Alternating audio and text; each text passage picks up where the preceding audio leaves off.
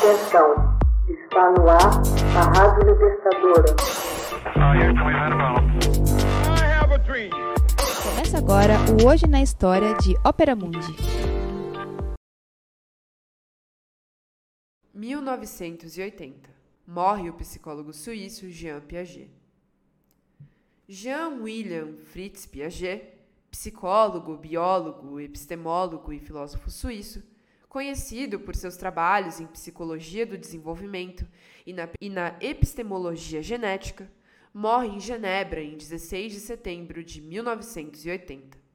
Piaget estudou, por meio do método direto, como se desenvolve o mundo real, com a aquisição da palavra, do número, do símbolo e pela observação direta das crianças, e a experimentação com objetos precisos e diálogos com a criança, desta vez pelo método ativo. Levantou diversos questionamentos. Qual é a diferença entre o pensamento da criança e o do adulto? Qual é a visão de mundo da criança e a sua explicação dos fenômenos? Que filiações levam de uma estrutura de pensamento a uma outra? Após um período de observações de seus três filhos na primeira idade, Piaget concluiu que a inteligência não é uma faculdade mental entre as outras, mas uma modalidade de uma função mais geral, a adaptação. Por ele definida como o estado de equilíbrio máximo entre um organismo vivo e o meio.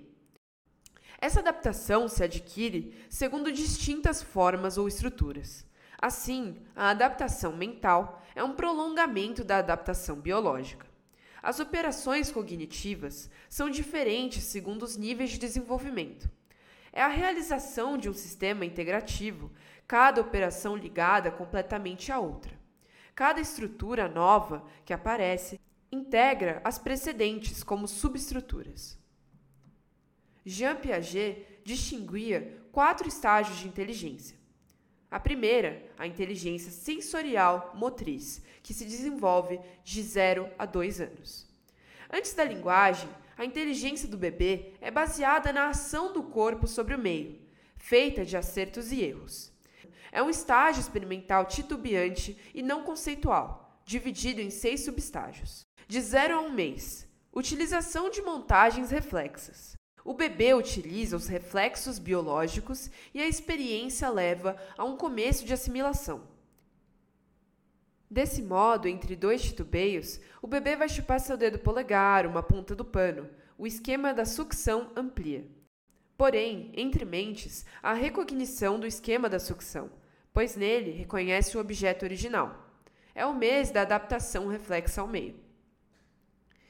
De um a quatro meses, há os primeiros hábitos, são as primeiras adaptações adquiridas e o surgimento dos primeiros comportamentos motores, como a fixação do olhar, a perseguição ocular. De 4 a 8 meses, há a adaptação intencional. A criança descobre a resistência e a permanência de certos objetos. Há a intencionalidade no comportamento. De 8 a 12 meses, há a coordenação de esquemas secundários. A criança age sobre o meio coordenando visão, tato e audição. De 12 a 18 meses, há a melhor apropriação do corpo. A criança é capaz de adaptar os meios aos fins. Sua conduta parecerá cada vez mais imprevisível e personalizada.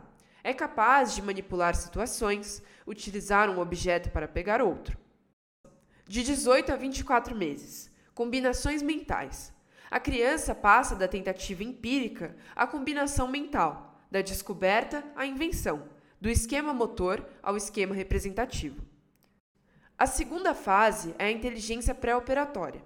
Diz respeito à idade entre 2 e 7 anos. É o período do pensamento simbólico em que se desenvolve a imitação, a representação, a realização de atos fictícios. Um objeto pode se tornar o substituto, o representante de outro objeto.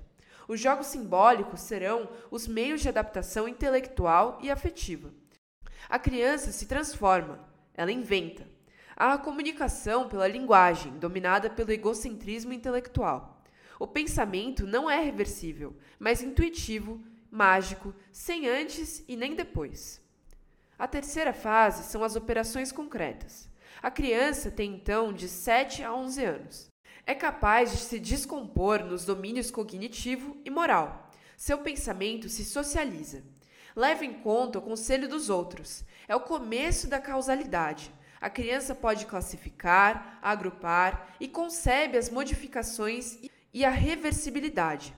É permeável ao arrazoamento, insere-se numa temporalidade, raciona de maneira concreta, valendo-se de sua própria experiência. A quarta fase são as operações formais. É o período que vai dos 11 anos à idade adulta.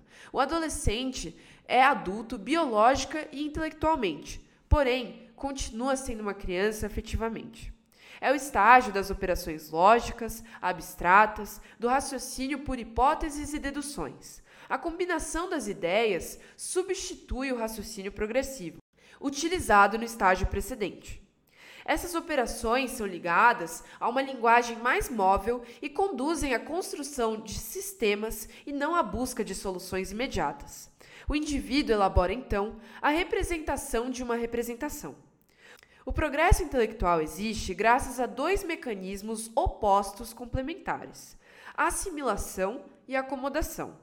Assimilação é a incorporação das experiências novas dentro das estruturas existentes. Acomodação é a modificação das estruturas existentes provocadas por experiências novas. Vou até ler esse último de novo. Hoje na História é uma produção de Ópera Mundi baseada na obra de Max Altman, com locução de Paulo Orlovas e edição de José Igor. Você já fez uma assinatura solidária de Ópera Mundi? Fortaleça a imprensa independente.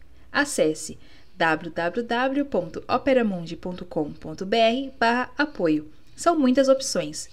Você também pode fazer um Pix usando a chave apoie.operamundi.com.br. Obrigada!